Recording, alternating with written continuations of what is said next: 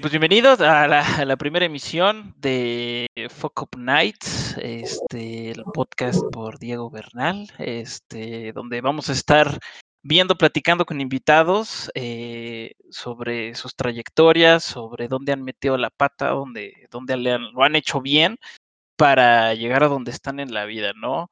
En la primera emisión eh, nos encontramos, este, y aquí está presente un, querido amigo, eh, ex Rumi, viví con él también un año y hice casi toda la carrera, no la misma carrera, pero sí la misma universidad, ese tiempo juntos. Y pues este es Adrián Pascalín, este, para los que ya me conocen, probablemente también lo conozcan a él.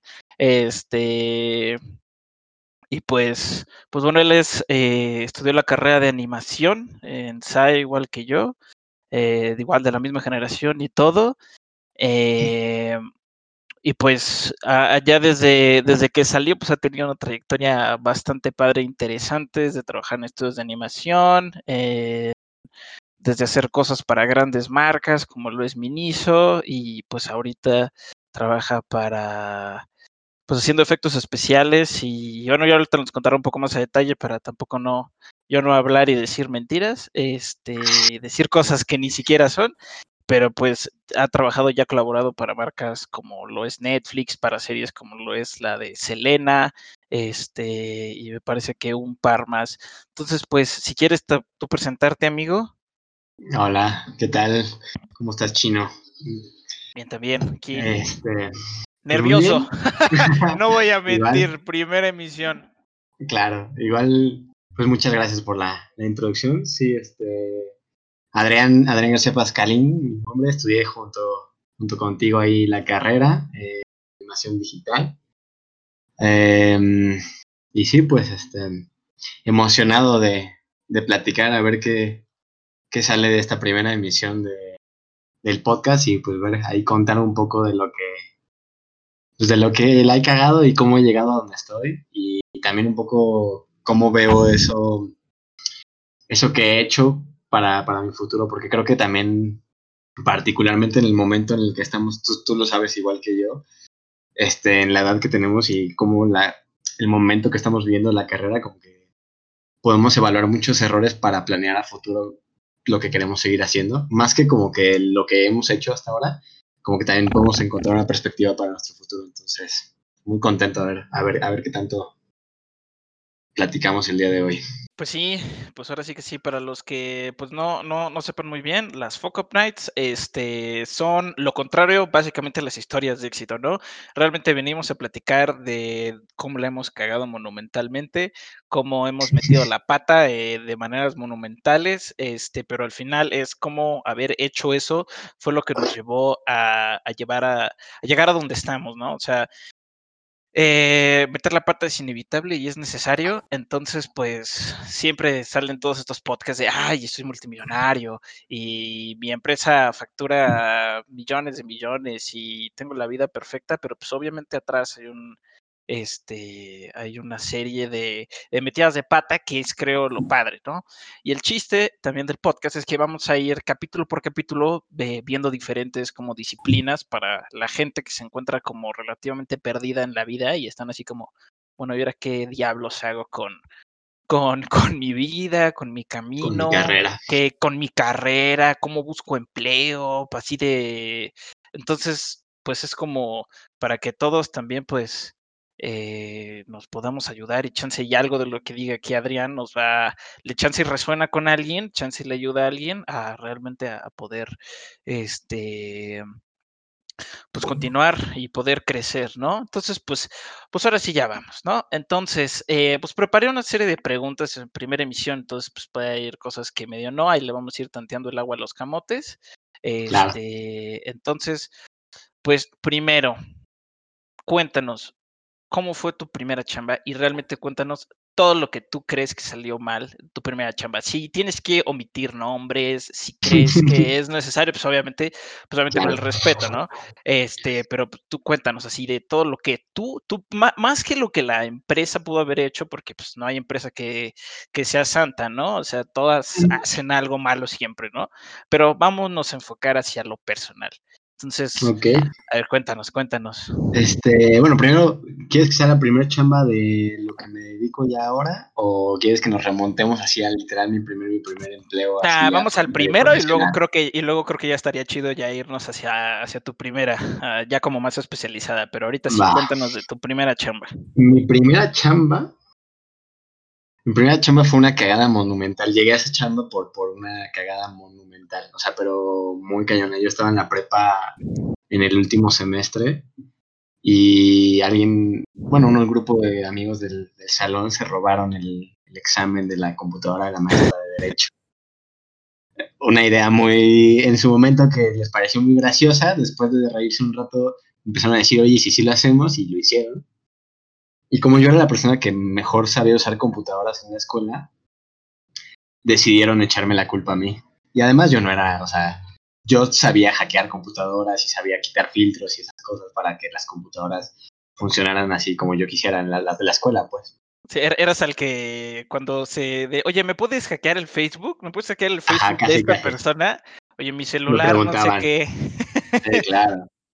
Las computadoras de la escuela no tenían acceso a Facebook, entonces yo era el que les desbloqueaba el acceso para que todos tuvieran acceso a Facebook y a YouTube y esas cosas. Ah, el clásico. el clásico. nosotros en, en, la carrera, digo en la carrera, ¿cuál? En la, en la prepa me acuerdo que para acceder a esas páginas solo tenías que poner HTTPS, agregar la S y ya podías entrar a todo. Para el secure, exacto. Un montón de... La cuestión es que esas cosas son muy simples, pero... Y esto lo noto más ahora en mi perspectiva de hoy, pero allá en Querétaro, que es donde yo soy, este, ignoran mucho, muchas cosas tecnológicas. O sea, parece, parece extraño y a la vez es súper cliché de, ah, eres este, eh, no eres la capital, o sea, eres, eres foráneo y por lo tanto ignoras muchas cosas, pero es real. O sea, yo me topaba con que muchas cosas de computadoras, de internet, de cómo usar, sabes, algo tan simple como crear una contraseña segura, pues súper ignorado en general y más estando allá.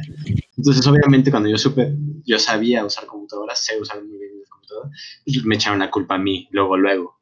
Pues, técnicamente este, estuve expulsado, técnicamente estuve suspendido indefinidamente, pero me suspendieron en semana de exámenes finales. Entonces, este, perdí varios exámenes, los, reprobé en automático por estar suspendido indefinidamente. Y entonces ahí tuve que improvisar mi primer trabajo, que un, viejo amigo de la secundaria, este, un profesor, pues me contrató ahí en su, en su despacho el de psicólogo y me contrató ahí para ser como su asistente. Literalmente fui su asistente ahí un ratillo para poder pagarme mis exámenes extraordinarios, para que mis papás no me mataran porque estaban súper enojados conmigo. Por, porque al principio ellos me creían de que yo no había robado el examen de la computadora. Pero después la escuela cachó que yo sabía hackear computadoras y la escuela empezó como que a ver que yo sí era bueno para esas cosas. Entonces mis papás empezaron a dudar inclusive de mí cuando yo les dije que yo no, yo no había sido.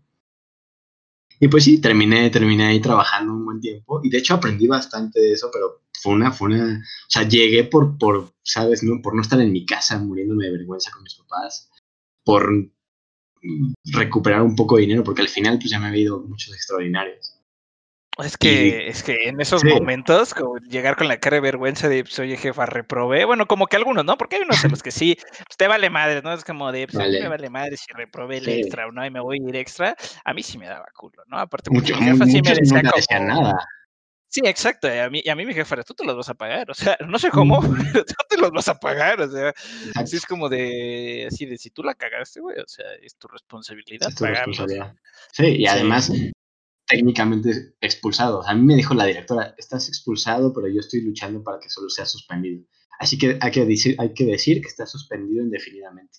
Pero técnicamente estuve expulsado. Entonces, de llegar con eso con mis papás, pues obviamente me vino muy bien agarrar como ese, ¿sabes? De, de, de, cagarla, agarrar como una chamba que me enseñó un montón, porque pues este, ¿sabes? Este amigo de la, de la secundaria, este, como psicólogo, aparte de psicólogo de, él era psicólogo de equipos de fútbol y de empresas, como que me, como que me aventó un balde de agua fría así muy grande para decirle, o sea, estás jugando con fuego en este momento, ¿sabes? Yo te estoy ayudando ahorita, pero, pero cuidado. No la cagues. no la cagues. Estás, estás a seis meses de salir de la prepa. Si no quieres estudiar, no estudias una carrera, pero termina la prepa por lo menos, ya, ya estás a seis meses, tus papás ya pagaron todo esto, tú ya invertiste todo este tiempo, no mames. Entonces fue ahí como, también como que me puso una perspectiva diferente. O sea, yo sabía que no era mi culpa porque yo no robé el examen, pero aún así me encontré en esa situación, ¿sabes? Porque me hice fama de unas cosas y, terminó como... Sí, cuando, este te toca, te toca, ¿no? Aunque te, te sí.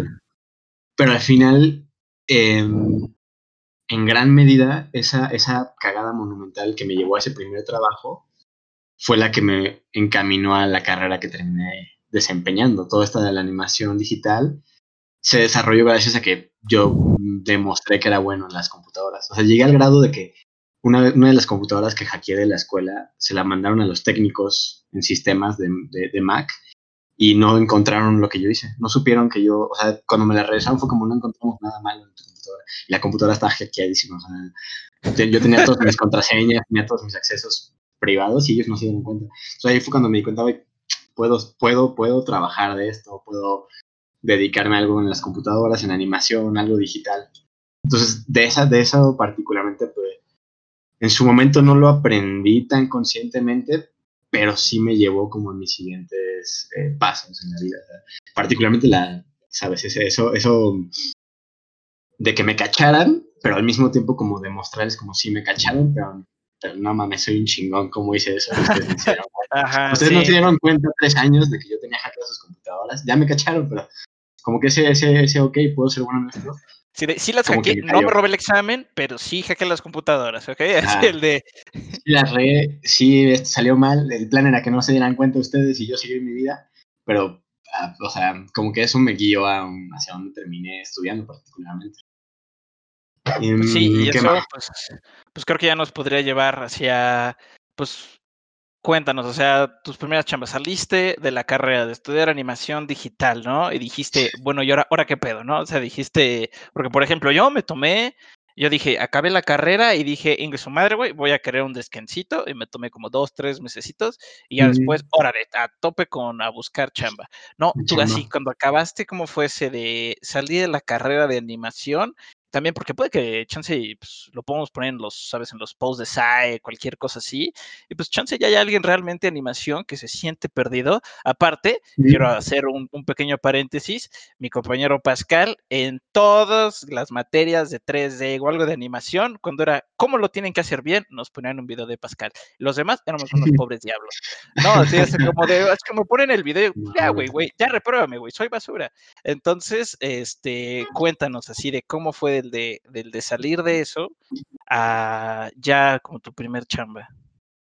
Fue un madrazo, ¿eh? Fue un madrazo. Yo, o sea, yo tuve la oportunidad de que me quedé a trabajar en el mismo lugar donde hice mi servicio.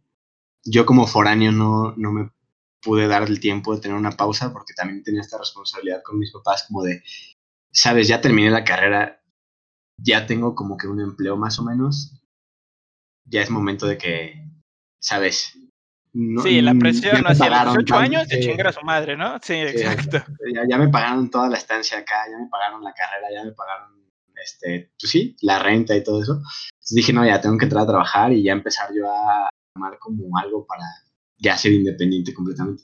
Entonces tuve la oportunidad de, de chambear directo en el estudio donde yo estaba haciendo el servicio, pero, o sea, sí fue un madrazo. Venía justo con esta para empezar fue complicado entrar al lugar de servicio, o sea, como que me batearon en todos los lugares en los que yo quería ir. Fue como, fue como mi primer como golpe de realidad, donde sí sentí como, chale, está medio, medio feo, ¿no? Buscar chamba. Inclusive, ¿sabes? No es chamba per se, es servicio. No me van a pagar y aún así te batean. Se siente como, como que... Sí, se duele, duele. y, si esto es así, ¿cómo es después? ¿Cómo es el trabajo? Exacto. Sí, sí, sí, sí, sí. Pega, pega un poco. Y más cuando ves un estudio donde quieres hacer el servicio porque pues es algo que le tiras a futuro o quieres igual y conectar con gente de ahí o están haciendo un proyecto muy padre. Entonces justo yo encontré en este estudio donde estaban haciendo un proyecto que me llamó mucho la atención, se parecía mucho a mi tesis, entonces dije, ah, va, me aviento y aquí me quedo. La verdad ahí como que mm, el choque más fuerte fue cuando empecé a topar a las personas que ya chambeaban ahí, otros exalumnos de SAE que también están egresando casi al mismo tiempo que yo, un poquito antes. Y empezar a topar ahora así como con el, no sé, tienes que cumplir las, las, la, la chamba, pero al lado hay otras personas que tal vez lo hacen mejor que tú, o muy probablemente lo hacen mejor que tú, entonces como que te empiezas a, ¿sabes? Empiezas a dudar todo lo que, lo que estás haciendo, porque si bien aprendiste todo en la carrera y, y fui muy bueno en la carrera, o sea, no puedo dudar de eso de mi trabajo, pero cuando ya empiezas a, a, ver lo que hace la gente fuera y además los tiempos de entrega y el tener un jefe atrás de ti diciéndote cómo traes esto, cómo tienes esto, tal, empiezas a sentir como el, el miedo, ¿sabes? Como que se te panda ahí un poco el, el pues sí, la confianza. Sí, y aparte, pues, la presión te, te, lleva a hacer estupideces, ¿no? O sea, es, es, como, es como el chiste de todo esto, ¿no? O sea, como claro. esa, esa inexperiencia nos llevó a tomar malas decisiones. Malas ¿no? decisiones. O sea, y justamente eh, ahí en ese estudio, pues empecé a conocer mucha gente. Y de, de, vez en cuando como que me empezaban a recomendar para chambas y eso. Pero, ¿sabes? Esta, eh, cuando te das este choque de realidad, yo empecé a dudar mucho. Recuerdo que es de las cosas que más me arrepiento, yo creo. Eh, cuando me empezaron como a contactar con gente, mmm, no, no, no, sentía la confianza de ya empezar a agarrar chambas así importantes, que hay como un comercial de esto, o ah, ayúdenos con esto. Como que me daba un poco de miedo quedar mal. Entonces muchas veces me hacía güey y no, no le aceptaba la chamba o usaba una excusa bastante real en ese momento, que mi excusa era, pues mi computadora está quemada, porque mi computadora estaba, tenía la tarjeta de video quemada. Y entonces no podía aceptar chambas este, muy pesadas. Entonces, también usaba esa, esas excusas así como, no, es que no puedo hacerlo porque tengo... Pero en realidad era como este miedo a, no manches, es que apenas estoy armándola ahorita y ya me está empezando a llover cosas, como que genera ese, ese miedo a quedar mal y que ya no, luego no te vuelvan a buscar, ¿sabes? Entonces, ahora viéndolo en retrospectiva, creo que un montón de esas chambas debí haberles agarrado porque es algo que aprendes como... Hay cosas que aprendes que solo ocurren cuando, cuando te arriesgas en ese tipo de chambas. O sea, sí. te dicen, haces esto y tú, pues sí lo puedo hacer, pero en realidad estás dudando si lo puedes hacer.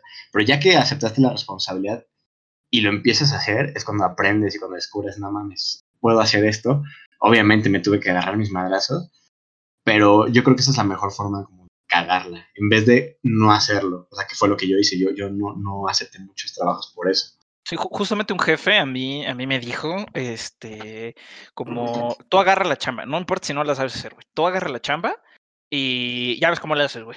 o sea, ya en el proceso, ya ves cómo le haces, bien, pero es como mejor a decir, sabes que la voy a agarrar y chance no me queda súper bien, a decir, sabes que, güey, pues no te la voy a agarrar por X y motivo, ¿no? O sea, puede que no sí, te vuelvan claro. a contar, pueden que no te vuelvan a buscar si no te quedó chido, pero pues es como dice, ¿no? Si ya tienes el no todo el tiempo, pues, pues entonces mejor claro. la agarras y ya ves qué pasa, ¿no? Y si no, pues buscas ayuda, le pides a un compa, y, y algo exacto, así.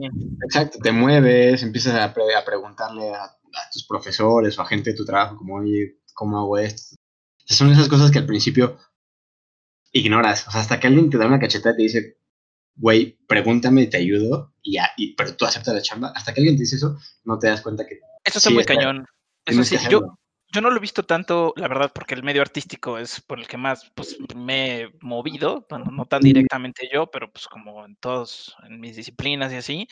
Y, y la banda no pregunta, güey. O sea, si, no. si, si, estás atorado, güey, es como, no, güey, lo tengo que sacar, oye, y, y realmente lo puedes sacar en chinga, porque otro güey ya lo sabe hacer. Y ya lo sabe hacer claro. en chinguiza, rápido, y te puede explicar en 30 segundos. Sí, no, si no, no está no, internet, además. O sea, es, es, o sea, se juntan muchas cosas para que no quieras hacerlo. No entiendo por qué hay como esto también, hay mucho celo en, en, la industria, yo creo también, en muchas personas como que no cuentan las cosas como por miedo a perder un cliente o por miedo a que les bajes la chamba. Pues también creo que hay como ese, ese recelo ahí extraño en, en, la industria creativa particularmente. Muchos no quieren compartir, pues. Eh, pero luego hay muchas personas que son, sabes, al momento que les mandas un mensaje, ya están como contestándote la pregunta que tienes casi casi. Sí, hay banda que siempre está dispuesta a ayudar, eso es sí. lo chido. Pero cuéntanos así, de esa primer chamba, así, ¿cuál fue tu peor metida de pata? Si sabes, el de teníamos entrega mañana y borré el archivo final y me la tuve que aventar todo de putazo en la noche en mi casa. Teníamos una, en esa primera, teníamos una... íbamos a inaugurar una pieza para el Museo Nacional de Antropología.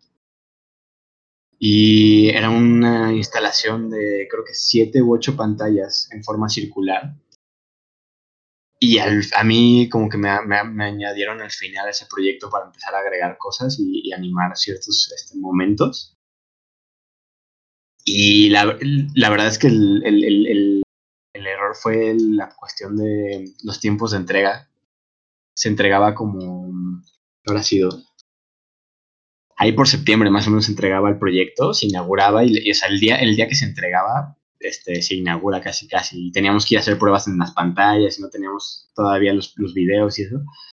Y mi jefe se fue de vacaciones. Este, Madre se fue dos semanas, creo, de vacaciones, todos en la oficina. Me dejaron solo a mí. O sea, yo era el servicio y yo abría la oficina en ese momento. O sea, yo pasé de, yo pasé de ser el servicio a. Bueno, ya estaba como empleado ahí. Pero pasé de ser el servicio a ser empleado, a de repente yo abría y yo cerraba porque yo era el único que iba casi casi. Ah, cerraba ya después la, la, la, la que era la secretaria, pero sí era Estuve yo solo como dos semanas, nada más con la, con la secretaria y con la que nos ayudaba a hacer la comida.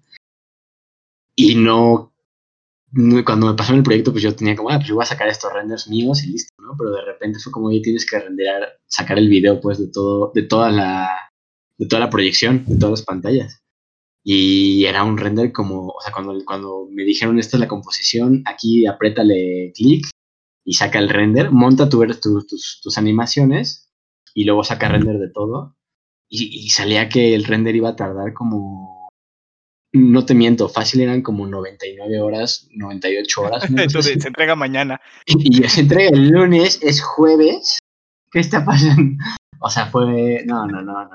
Yo, así como, exacto, yo no sabía, o sea, aún no sé, de hecho, pero más o menos ya, sé, pero no sabía cómo mandar render de la misma cosa a varias computadoras o cómo optimizarlo para que fuera más rápido, cómo bajarlo. No, no, no, o sea, era un caos. El animador que hizo las demás partes de la, de la, instalación está en Canadá porque es un outsourcing que sacaron de allá de Canadá. Mandarle mensaje, ver si puede bajar su versión. No, no, no. Y yo así, yo solito, ¿sabes? Yo yo así como de, hola jefe, ya ves que te fuiste de vacaciones y me dijiste que me dejabas esto. Como el perrito de todo está bien y, el estudio en llamas. Sí, claro. Y, y si era, o sea, para mí era un montón de estrés, así como de, ¿cómo saco este render de 200 horas yo solito? Y además no me sabían las contraseñas de las demás computadoras, pero te digo, era el nuevo, llevaba poquito tiempo. Ah, no, no. Yo creo que sí fue cuando cuando sudaste frío, ¿no? Sí, muy cañón. Muy Y, al final, digo, el proyecto se, se, terminó entregando, pero de que el día mismo, ¿sabes? De que yo agarré una USB, un disco duro y me mandaron en un Uber al museo ahí a encontrarme con no sé quién para montar las pantallas. O sea, fue ahí, o sea, yo iba corriendo. O sea, la cuestión esta de estar solo, de que no tenía un pues mi director y la gente que sabe del proyecto no los tenía para decirme como qué tengo que hacer. Fue como lo más, no sé, lo que más miedo me dio. Ahí sí, ahí sí sentía que si la cagaba tantito, se, se, o sea, pero me corrían y se acababa el estudio casi casi, ¿no? O sea, era, era como nuestra última chamba antes de entrar a hacer un proyecto in-house, un, un cortometraje del estudio, con dinero del estudio. Entonces este era el último proyecto así de, de dinero externo, entonces era como... De, sí, sí, sí. Si, la cago, no nos pagan, y si no nos pagan ya, no sé cómo vamos a hacer para arrancar el siguiente proyecto. Sí, ahí sí estaba con él. Sí, me acuerdo que me la vivía ahí en el, estudio así desde tempranito y me iba hasta las 3 de la mañana, 4 de la mañana, para ver cómo era. Y mucho tiempo era tiempo muerto, porque esperaba que la compu no se incendiara y que el render no fallara. Y me acuerdo que en algún momento pesaban demasiado este, unos archivos en, mi computadora. Y dije, ah, bueno, ya los tengo copiados y los borré. Y este, y no, no los tenía copiados. Entonces ahí tuve que medio hacer ahí cosas ahí. Tuve que improvisar en chinga, tuve que sacar un montón de cosas y ya así arreglar de repente por el otro lado todo lo que había borrado sin querer y sacarlo ahí. Esa, fue, no, donde más, donde más frío sentí esa vez. Y además mucho, o sea, la... Debía haber hablado, ¿sabes? Debía haber dicho como, oye, aquí hace falta necesito ayuda, ¿no? alguien. Ajá, sí. o sea, es como de, me consta que solo te fuiste tú, ¿no? Pero que alguien más me pueda venir a echar la mano. Exacto. Exacto, exacto, exacto. Sí, ese tiempo, literalmente, todos como que decidieron irse de vacaciones o decidieron salir. Y sí, debe haber por lo menos mandado un mensaje como de, oye jefe, ¿conoces a alguien que me pueda echar la mano? Porque igual esto es demasiado chamba. Y en él, o sea, me maté y la sufrí un montón. Pero digo, al final salió el proyecto y, estuvo súper chido, quedó bien padre la instalación ahí, todas las pantallas en forma de círculo. Pero sí, llegué el día de la inauguración y yo nada más quería ver esa sala para ver que estaba bien. por favor, que esté corriendo bien, por favor. Y sí, y, aparte no habían visto mis jefes lo que, lo que se había hecho. O sea, ellos sabían que ellas habían visto versiones avanzadas, pero no supieron cómo quedó el final como cuando se fueron ellos. nada más regresaron de sus vacaciones y fue como, vamos a la inauguración. Y llegaron a ver tal cual lo que dejé. Entonces ahí sí yo estaba como súper asustado y más, sabes, yo ya me pagaba mi renta, ya vivía completamente independiente. Era como, estoy viendo aquí mi futuro completamente. Sí, no manches. Y a ver, y cuéntanos, ¿cómo fue entonces ya de así todo ese desmadre? ¿Se logró al final? ¿Salió bien? Y entonces, ¿cómo ya te mueves a donde estás chambeando ahorita? Porque, o sea, el estudio donde estuviste, pues sí, era como producciones un poco más a menor escala, ¿no? Y ahorita tengo entendido que donde estás, pues como, pues como en la presentación, pues ya has hecho cosas para Netflix, ¿no? ¿Cómo ha sido ese salto? Y pues también cuéntanos, ¿no? Así de cómo, chance, cómo es un poco trabajar, obviamente en lo que nos puedas platicar, ¿no? Porque pues obviamente hay NDAs de los cuales definitivamente pues no se puede hablar, ¿no? Pero, este, ¿cómo ha sido ese salto de, de, trabajar más para lo particular, ya trabajar como para una empresa más grande, como firmas, como lo es Netflix, y también con ello tiene que venir bastante miedo, estrés, preocupaciones, y donde si la cagas, o sea, ahí, ahí, no la cagas en chico, ¿no? O sea, una cagada grande, ¿no? Entonces, a ver, cuéntanos, cuéntanos cómo ha sido todo eso. Pues yo llegué a ese estudio porque me contactó un, un profesor de la carrera. La verdad, yo venía de una racha, agarré las chambas, justo las que mencionaste, la de Miniso, eh, una para las farmacias del ahorro, y me quemé mucho, o sea, me quemé demasiado. O sea, el proyecto de Miniso fue muy este, satisfactorio porque era arte, era música, entonces como me relajaba, pero me quemé mucho. Incluso en el estudio donde estaba, em, que es un estudio increíble y que los amo mucho, pero empecé como a sentir ese, ya no pertenezco aquí. Y estaba yo ya con, empecé a tener problemas de ansiedad muy, muy fuertes, este, no dormía bien y empecé a tener como síntomas estos de ansiedad, de que te da como que sientes que te va a dar un paro cardíaco y esas cosas. Y ahí fue donde apareció esta otra chamba que me, que me recomendó el profesor de la carrera. Eso es algo como que un consejo súper cañón. Neta, neta, neta, no, no, no tomen a sus profesores como, ah, nada más me viene a enseñar. No mames, la cantidad de chambas que he agarrado yo gracias a profesores con los que, sabes, tal vez no saqué 10 en su materia, pero vieron cómo chambeaba. O sea, ellos ven cómo chambeas. Y si están activos en la industria, te pueden recomendar. Entonces, justo él me recomendó y entré en este estudio que se llama Cinema Máquina. Y pues producimos, bueno, producen eh, efectos especiales, bueno, efectos visuales más bien, para Netflix, para Amazon, para Cinepolis, para eh, productoras como No Ficción, un montón. Es uno de los este, estudios de postproducción pues, más importantes aquí en la capital. Y sí, llegué de, de chiripa. Me, acuerdo que mi primera semana me dijeron como, vas a hacer esto, esto, esto y esto. Y yo ya no me acordaba cómo hacer las cosas. Porque ya me había ido completamente a otra rama de la animación, que era del 3D y eso. Y de repente entrar como otra vez al, la parte de la postproducción de cine y eso. Me acuerdo que estaba súper nervioso de no sé cómo hacer esto, porque ya ni me acuerdo. Y aquí ya el, ¿sabes? El riesgo es mayor, está Netflix ahí, te dicen, esto se entrega en una semana y si no lo entregas, pues, adiós contrato, ¿sabes? Adiós, adiós chamba. Sí, ya porque pues, ahí... eso, eso está muy cañón y qué bueno que dijiste justo lo de lo de los maestros, ¿no? Porque existe esta como la banda, la, gente en universidad o en prepa que dices, ah, el maestro es un pendejo, me lo puedo pendejear.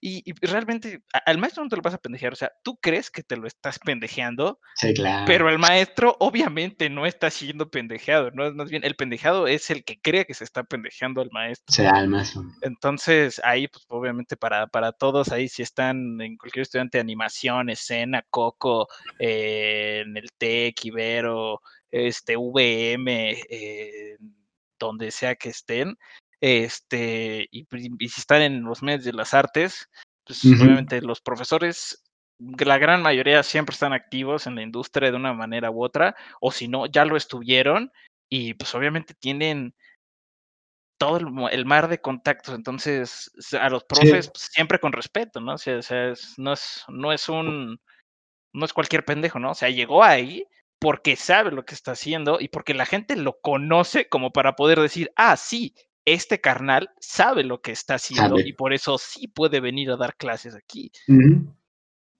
Sí, no, pues la verdad es que es algo que como que muchos pues ignoran, o sea, como que no, no les importa, nada más ven como la carrera, como, ah, yo voy, aprendo y me voy y listo. Y en realidad creo que eso también fue como un error ahí en algunos, este, en algunas chambas donde caí de vez en cuando. Es esta cuestión de como, sabes, tu chamba va a hablar por ti, pero también tú como persona. O sea, muchas personas los contratan como, ah, no, viste, súper bueno haciendo esto y súper bueno haciendo esta otra cosa. Pero al final del día a muchas personas les importa también que tú sepas como pues relacionarte con ellos, ¿sabes? Contactar con diferentes personas o de no ser una persona que es como pesada en el, ambiente de trabajo. A no, no creer que eres como una estrellita, ¿sabes? No por salir muy bien de la carrera como salí yo, quiere decir que soy muy bueno profesionalmente ya. Como que tienes que tener ese madrazo de, de humildad. Sí, a, mí, me tocó, a mí me tocó, justo antes de entrar a este estudio, al de, al de Cinema Máquina, en el anterior estudio, ahí me tocó el madrazo de humildad cuando alumnos recién egresados de otras universidades empezaron a, entrar también y me y, metían, sabes, una chinga horrible de que eran, sus modelos tal vez eran un poco mejores que los míos, o entregaban más rápido, o animaban mejor, cosas de ese estilo que a mí me empezaron a, pegar bastante. Y es cuando das cuenta ya de la, de la realidad sabes, tocar piso, saber dónde sí, eso, eso está muy perro. Yo que pude que un rato tuve que también participar como en partes como de RH, así de, bueno, de recursos humanos, como entrevistando, viendo CVs, hablando con la gente y demás, que me ha tocado, curiosamente, en dos de mis, en mi, en dos de mis chambas me ha tocado hacer eso, a pesar de que, pues, obviamente yo no estoy como, yo no soy este psicólogo, alguien de recursos humanos, pero alguien me comentó que vale más alguien que sepa trabajar en equipo a alguien que sea el mejor haciendo una cosa, ¿no? o sea, y, y, realmente sí, pues sí se ve, sí, se ve eso. Entonces, ese, ese, ese ya es como un super consejo para toda la banda este, que nos puede estar escuchando. O sea, eh, pues, si son pesados y si ustedes saben que son de carácter pesado, pues sabes así, tomar una terapia con de la ira, un pedo así, soy un intenso, pero soy, sé que soy buen pedo y puedo trabajar. Entonces, ¿sabes qué? Tengo que hacer algo. Porque si no, pues, bien sabe uno que la que pues tristemente cuando alguien se, se pone así, pues lo mandan a, lo mandan en muchas gracias, ¿no? O sea, no queremos que ese ambiente se pase al trabajo que estamos haciendo, porque pues la gente creerá que muchas veces, mm, o a veces que ni siquiera hay emociones en la chamba, pero cuando el estudio está, pues no sé, medio hippie, pero mal vibroso, o que hay pedos como personales dentro de la chamba, tal vez no se ve a nivel micro, pero se ve, se ve a nivel macro, ¿no? En, en, los trabajos que se están haciendo, ¿no? O sea, puede ver un equipo que, que trabaja bien eh, juntos y un equipo alegre, un equipo entusiasmado y que se apoyan los unos a los otros, van a trabajar mil veces mejor a un equipo que está mentándose madres, ¿no? Todo el Entonces, tiempo. Y, y, obviamente el, ego es difícil. Sí, es que... el ego es duro, el ego es duro. Yo creo que ahí fue donde tuve yo mi mayor mi mayor este, golpe, justo. El, ego es duro, el ego es, lo que tira carreras. el profesor justo el que, me, buscó para entrar a este estudio, me dijo, el, yo he visto al ego de muchos talentos muy buenos matarles la carrera completa. Y ahí es donde como que ya le empecé a tener más miedo a todo esto y ya... Como que siempre humilde, así, sí, la verdad. Te mete un madrazo, te mete un madrazo y sí, de ahí como la, la vas llevando más leve en ese sentido, creo yo. O, bueno, sería lo ideal. Pero sí, fuera, fuera de eso, la verdad es que en, ese estudio la mayor cagada, la verdad, tengo una, tengo una cagada muy grande que, que ocurrió ahí en ese, en ese estudio de con Netflix y ellos. Este, pero por desgracia no, este, es como compartida ahí. Estamos, trabajamos este proyecto de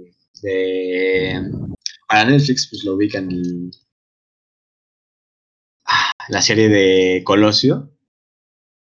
Y me acuerdo que en la, serie de Colosio se llama la historia de un crimen Colosio. Eh, también yo seguía, estaba dobleteando chambas, estaba al mismo, al mismo tiempo que trabajaba en, esa de Colosio, yo seguía trabajando en el anterior estudio, estaba ahí haciendo un doble. Y me acuerdo que queríamos este, usar como ciertas tomas que hicimos para el demo reel, para nuestro, nuestro video mostrando el, pues nuestra chamba, ¿no? Y me acuerdo que un amigo dejó subiendo sus tomas así en su computadora al su drive personal, así para pues, agregarlas a su, a su, video de demo. Y, entonces yo dije, ah, sí, yo también quiero hacer. También me puse a subir varias así tomas. Y como se quedó prendida la computadora de mi amigo, este, de repente baja el jefe y nada más ve Google Drive abierto y archivos subiéndose. No. Y no, o sea, se pusieron súper serios, de repente le marcaron a mi compa, empezaron a ver las computadoras, porque pues sospecharon que estábamos, este... Liqueando, robando. Liqueando, robando información, sí, robando las tomas y eso para liquearlas, para subirlas a internet o para lo que sea.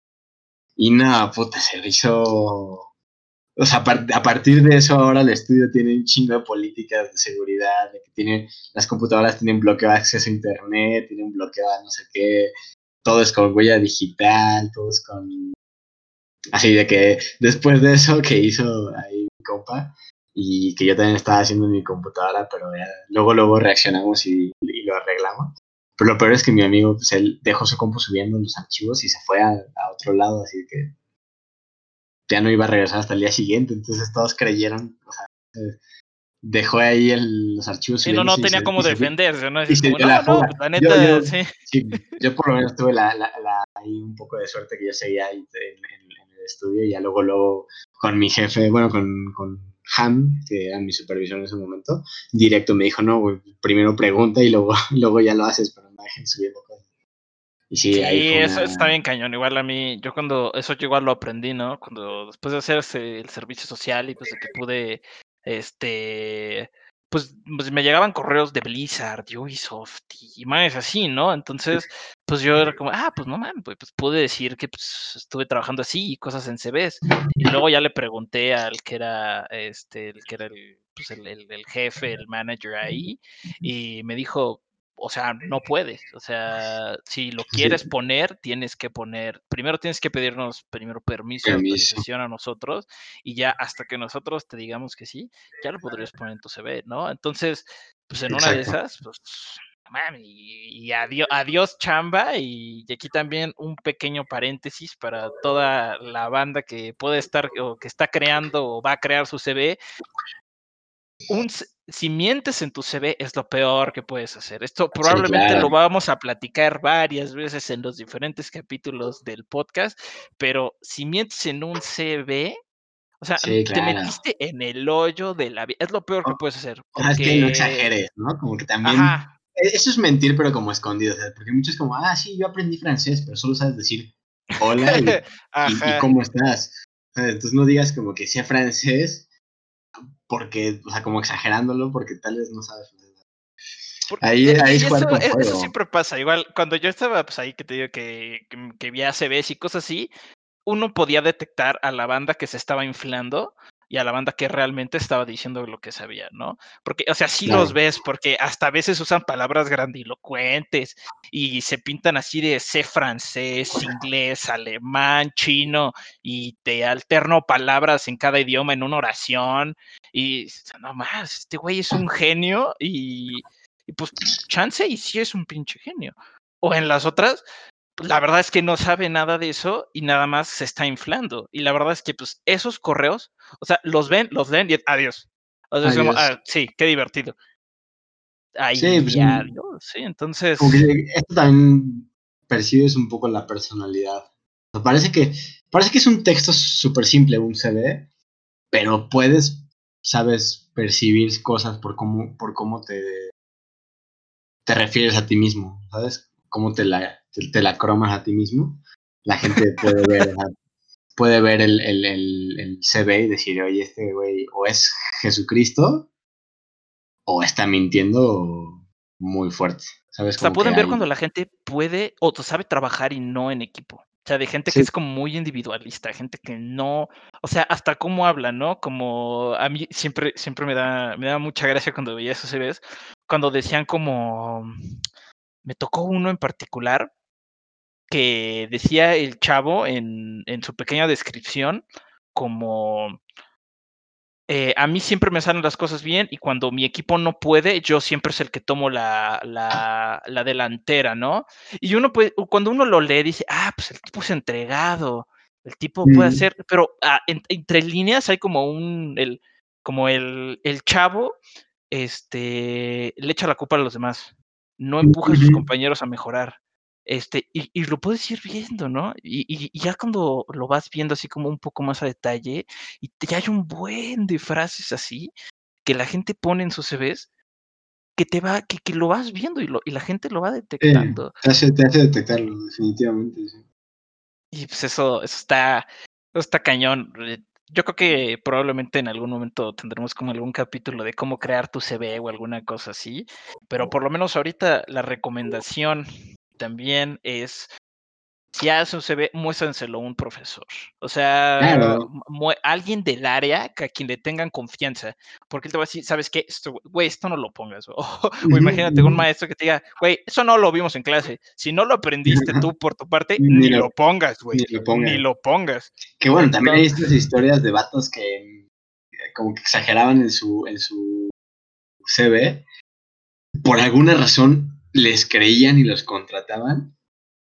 Y ya contratados, como que ese, esa adrenalina de no manches, tengo que aprender esto porque ya me contrataron.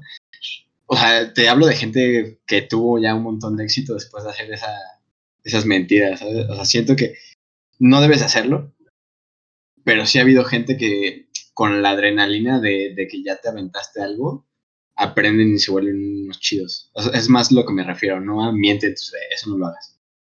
Pero muchas veces lo encuentras como en, aplicas para algo como que parece que es eh, exagerado y resulta que de ahí amarras algo muy chido. Y como por ejemplo, hay, hay, gente que luego tiene los conocimientos y las capacidades para aplicar a un puesto como, digamos, mayor, pero por la experiencia o por lo que tienes, no, digamos, podrías cualificar para ese puesto pero en una de esas entras y dices, ¿sabes qué, güey? Órale, güey, aprender a tope, ¿no? Y te disparas, ¿no? Ahora sí que el de no les voy a quedar mal, o pues como a mí me gusta decir, con dinero baila el perro, ¿no? Entonces es, te aprendo lo que quieras, güey, págame, güey. O sea, te aprendo a hablar en chino, güey. ¿Te pagan por eso? ¡Pum!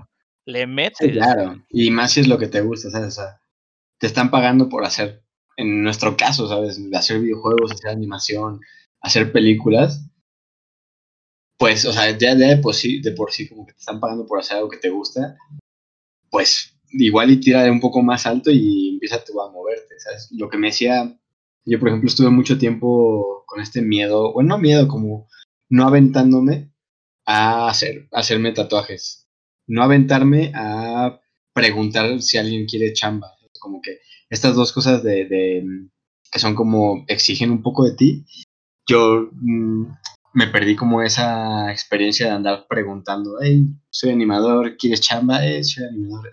Me perdí esa oportunidad.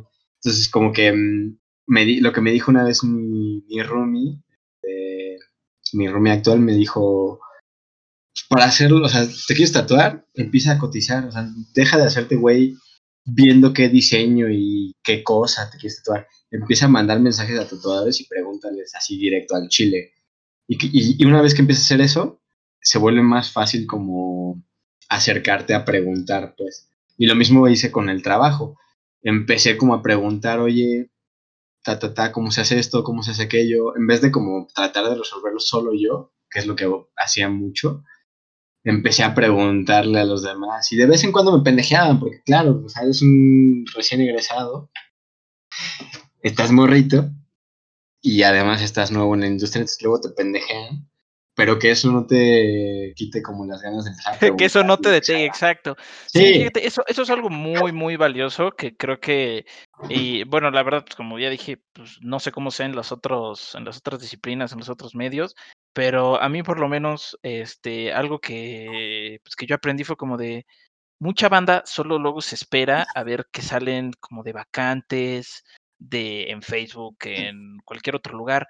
Y pues yo lo que apliqué es, un maestro, Phil, tiene un directorio de todos los estudios de videojuegos en México, ¿no? Y, yo qué hice, le mandé CB a todos, ¿no? Así dije, o sea, en una de esas me jalan, en otra de esas ya me topan y, y así te vas, ¿no? Entonces, en una de esas, muy, hay, hay muchos estudios que sí buscan talento o que buscan gente potencial que realmente ven que pueden llegar a más. Entonces, y hay muchos chavos que luego justamente es como de, ay, pues es que la industria está bien culé y no hay chamba, y es como de, o sea, no, a chamba hay.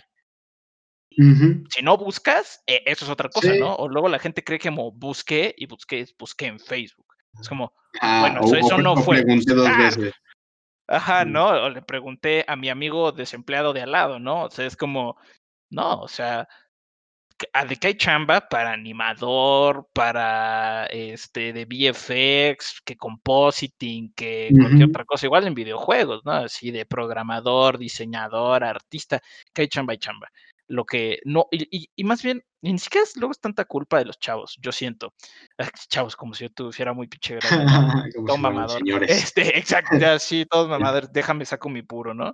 Este, los señores de 25 años. Señores de 25, no, no, pero sí viéndolo un poco en retrospectiva, pues eso nunca te lo enseñan como medio en la carrera. Phil como que ahí, Phil a veces sí nos daba como medio zapes de realidad, decías como, güey, no va a ser fácil, güey. Vas a tener que buscar, vas a estar un rato desempleado, pero, pero ahí está ahí, güey. Vas a tener que buscar y buscar bien, ¿no? Eso es lo que yo, yo más me arrepiento ahorita. Digo, ya como que ya vivo con él más tranquilo, pero por esta cuestión de que entré directo a un servicio social y de ahí me quedé a chambear y de ahí me conectaron a mi siguiente chamba, no, no he experimentado tan, tanto como me gustaría esta cuestión de estar preguntando por chambas a lo loco, así de, igual y me aceptan en, o sea, no sé, freelance, estoy buscando, quiero ganar dinero extra o lo que sea, pues empezar a, tocar puertas y preguntar.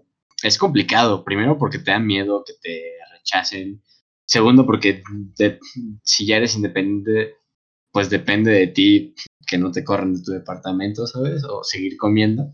Es como que te ahí, eso, eso te motiva. Tenemos esa mala costumbre de comer tres veces al día, ese terrible gusto y dormir sobre una cama y bajo un techo. sí, pues este, o sea, ese tipo de cosas como que mm, dan miedo al principio y todavía dan miedo, ¿sabes? Pero en su momento como no vivir esa etapa de mandar CVs, mandar mi cortometraje o mandar mi demo, mi demo reel, siento que ahorita que ya quiero, que ya tengo más experiencia, que ya salgo en ¿sabes? Salen mis créditos en ya varias series y unas películas y eso. Ahora que ya tengo esa experiencia, no tengo la experiencia de haber este, sido rechazado en 50 trabajos, ¿sabes? Como que eh, ahorita, ahorita mismo estoy viviendo ese, ah, ok, quiero aplicar a esto, tengo que empezar a hacer esto y esto y esto. Igual y así me mandan a la chingada. Yo creo que eso, por ejemplo, fue una de las cosas que sí las pienso muy, digo, ya la pienso de una forma más tranquila, pero hace unos cuatro o cinco meses, me acuerdo que era, sí me sentía bien tonto por no haber hecho esa, esa experiencia normalmente ocurre después de la carrera, de empezar a preguntar y de empezar a que te empiecen a batear en estudios o que te acepten de repente. Eso, es lo que estaría bien chido. Siento que da miedo, pero está chido.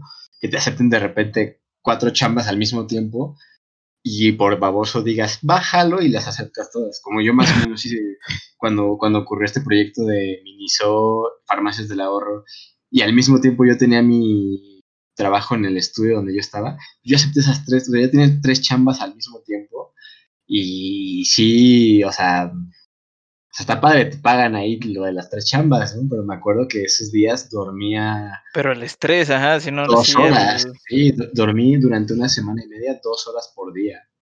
Me acuerdo que mi novia en ese momento este, estaba bien enojada porque creo que una semana y media no la vi. Y cuando me fue a visitar, pues yo estaba súper estresado, sin dormir, trabajando como loco y pues se terminó yendo ahí toda. toda más plasta que persona en ese momento. No, es que pero eso, eso también igual yo creo que en algún otro, en algún otro capítulo vamos a platicar de los burnouts y de, y de explotarse. Pero pues sí, eso está cañón. Y de hecho, pues también ahí es como un punto un poco importante que, este, que dijiste que yo aprendí recientemente porque apliqué a un internship en Ubisoft.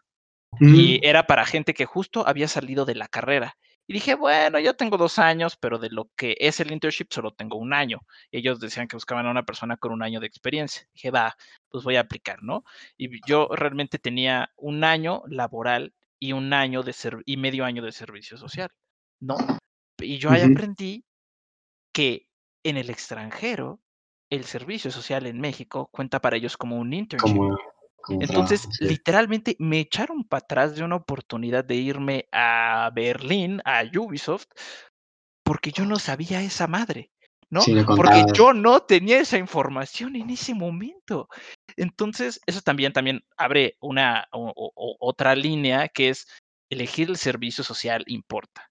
O sea, porque si te abre pues las puertas y habrá gente que pueda hacer un servicio social en, en algún lugar este, más X, o en algún lugar pesado, en algún lugar que chance no están directamente con, con, con, lo que estás estudiando, pero tener esa decisión de, de, de, ir por un buen lugar donde hacer el servicio social creo que vale la pena. Inclusive si te tienes que esperar un poquito más a que se abran espacios, pero creo que, vale más la pena. Ya has salido de la...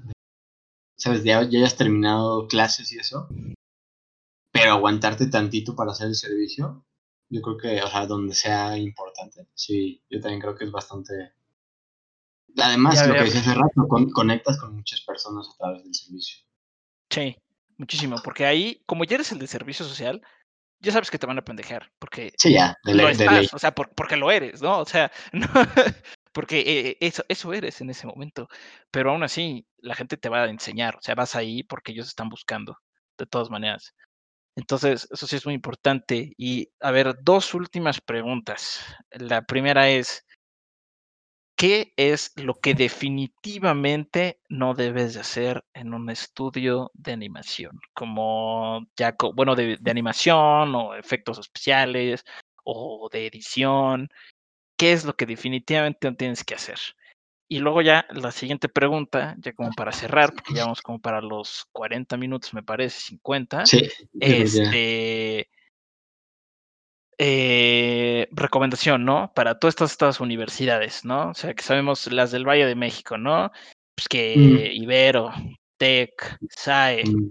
Coco, este, Escena, Centro, eh, para pues, los grupos de Facebook, ¿sabes? Ahí de de animación digital, que la gente pone ahí su trabajo, o de no sé qué tantas cosas, Animación México, todo eso, pues puede que nos realmente sí nos vaya a escuchar gente, entonces pues algo valioso, pues para que salgan, ¿no? Entonces, e, exacto, ¿no? Entonces cuéntanos, ¿qué les recomiendas a ellos y qué definitivamente no tienes que hacer en un estudio para salir vivo, ¿no? Bueno, que ya nos contaste un poco, el de no, no mandes tu. No mandes tu. Sí, no, no. Pide permiso siempre para cualquier material que quieras utilizar para tu. Para uso propio. Todo, todo siempre pide permiso.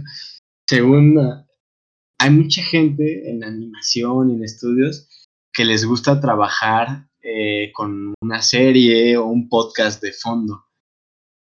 Si lo vas a hacer, usa audífonos y que sea en tu celular, pero el celular con la pantalla hacia abajo. Eh, tuve una compañera de, trabajo que tenía abierto todo el día mientras trabajábamos. Al lado de su archivo que estábamos trabajando, tenía abierto este, este, los videos de YouTube de, ¿cómo se llama? Este, exponiendo infieles. Uh. Abierto en pantalla grande. y obviamente, la, o sea, la imagen profesional que daba ella, porque luego entraban eh, clientes y luego entraba el jefe y... No, no, no, esas cosas... Porque muchos, entiendo, nos concentramos con música o con videos, o quieres aprovechar el tiempo y pones un podcast, pero, o sea, tienes que hacerlo de cierta forma que no, que, o sea, que no de pena ajena, es que, sabes, entra, entra señor Netflix y ve exponiendo infieles de repente en una pantalla y todos los demás trabajando y, pues sí, ese tipo de cosas luego, luego matan la percepción de tu jefe. Creí que iba a ser peor, eh, la neta. Creí que ibas a decir que por tener, que cuando dijiste por ahí que tuvieran audífonos o algo así, que ah, en una grabación o en, en, la edición algo habrá pasado que se escuchaba lo que la persona estaba escuchando dentro de lo que estaban haciendo. Sí, no, también eso, eso, eso, es cuidadoso. Eso es peligroso. No, no, y no abrir redes sociales, ni, sabes, de que hay muchas personas que siguen, que seguirás a quien quiera seguir en Twitter, Instagram y Facebook, pero de repente abres Facebook de, de en la computadora del trabajo y la primera eh, publicación es una, una mujer, en, ¿sabes? Ahí en sus nalgas. Y estás en la oficina, entonces ese tipo de cosas. Las he visto que han de no abrir Instagram en el pecero, ¿no? Sí, una cosa así, la misma, no abrir Instagram en el trabajo, no abres, si, sigues a quien quieras, si sigues, me da igual a quien sigas, pero no lo abras en, esos lugares. no, no te vamos a juzgar si, si le pagaste el OnlyFans a del Delfín. No importa, ¿sabes qué? Solo no lo abras en la chamba. No lo abras aquí en la chamba porque de repente pasa el jefe atrás y ve una foto de unas nalgas y pues no quedas bien. Probablemente no te corran, pero no quedas bien. ¿sabes? Empiezan a dudar de ti, de lo que haces en el trabajo. Sí, no, y, pues cuéntanos, ¿qué le recomiendas a toda, a toda la bandera, a todos los que a toda la gente de dentro de la disciplina, principalmente banda de nuestra edad, de nuestra generación, chance un poco más arriba, un poco más abajo, que se encuentran un poco perdidos en, en, este mundo ah, universitario, transicionando a lo laboral. Ok, ok, ok. A ver, es complicado. Mm. Para empezar, siento que particularmente en la carrera de animación, em, como que ignoramos muchos este, ámbitos donde puedes trabajar. O sea, muchas... Es muy amplio el campo donde te puedes especializar o donde puedes agarrar de todo un poco. Y muchos como que ignoran eso. O sea, no, no se dan cuenta que puedes hacer un montón de cosas que tal vez es lo tuyo, sabes lo que te más, más te va a gustar, pero no te das la oportunidad de experimentarlo, ¿sabes? O sea, hay gente que por flojera dice como, ah, yo nada más quiero dibujar, no quiero hacer 3D. Y resulta que cuando hacen 3D son buenísimos, así son, les terminan encantando y son unos cracks así increíbles. O viceversa, ¿sabes? Que yo soy súper técnico y no quiero hacer monitos ahí, este, cagados y de repente cuando experimentan y, se salen de esa zona de confort o, no sé, agarran una chamba que les exige aprender algo que ellos no sabían, muchas veces ahí es donde encuentras lo que realmente te late más. Sea, ahí donde, y donde mejor te va, inclusive. O donde cobras más también puede ser. Entonces sí, ese sería como un como el consejo de estar como abierto a experimentar dentro de tu área de trabajo, ¿no? Justo pasa una moto. Para que, para que conozcan, sí. Sí, o sea, sí.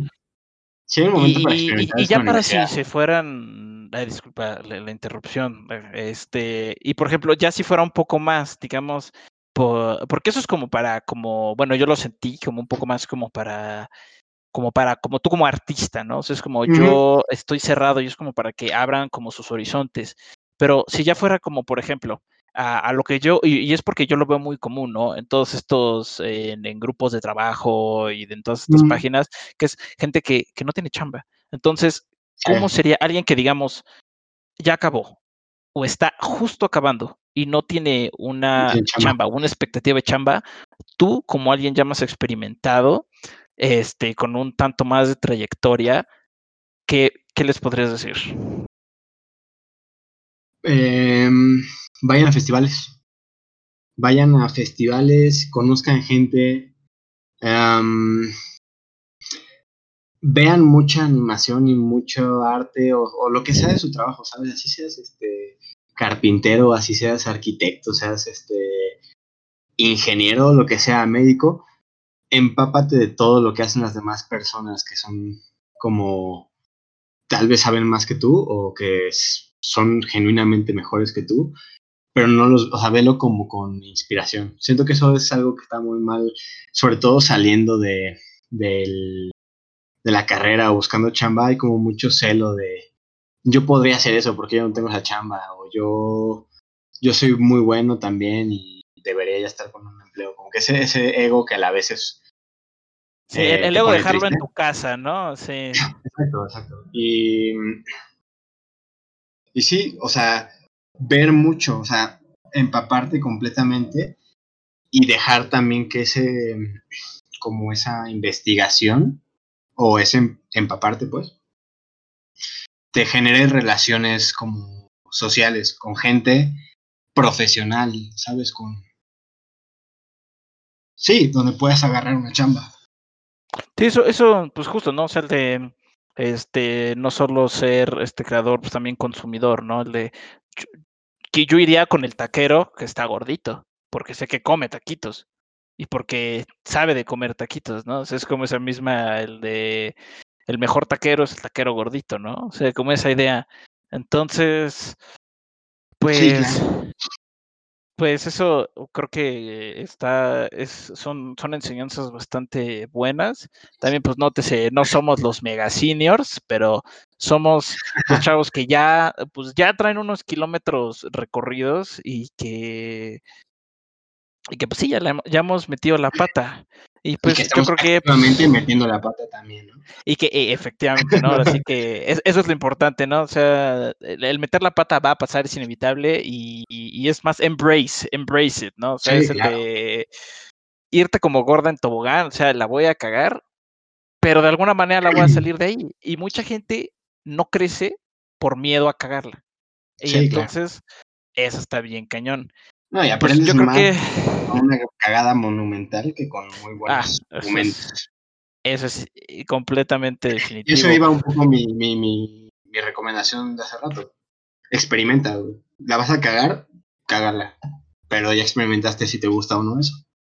Exacto pues yo creo que ahí están súper pues, bien. Entonces, pues ahora sí que pues un saludo a la gente que nos está este, escuchando en esta primera emisión. Esperemos que conforme vaya creciendo el tiempo, mejor equipo, mejor micrófono y cosas así.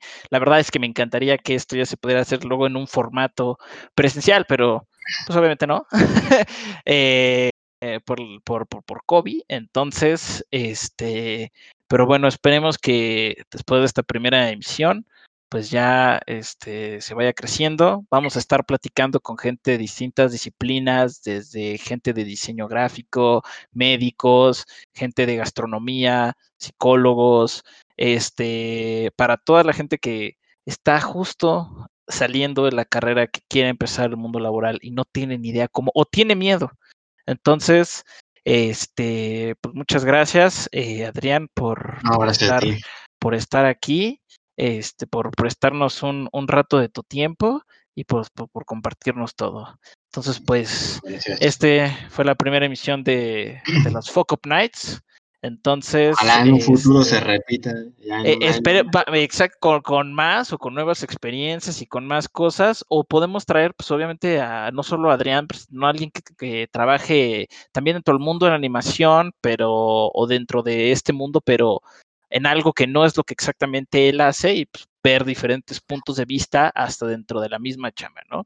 Entonces, pues muchas gracias y este, pues se portan lindo, bonita noche. Adiós. Bye, bye. Pues eso sería todo. Si quieren seguir más este del trabajo de Adrián o de mi trabajo, este, mis redes sociales son Diego Bernal, Diego Ver en Facebook o Mochín en Instagram. Y para Adrián sería. Es arroba by Pascal eh, en Instagram y en Twitter también. Cualquier cosa, de todas maneras, las vamos a dejar este, ligadas aquí al, aquí al podcast y también en la descripción del podcast y en Instagram, ¿va? Entonces, pues muchas gracias por todo y nos vemos en la siguiente. Nos vemos, gracias.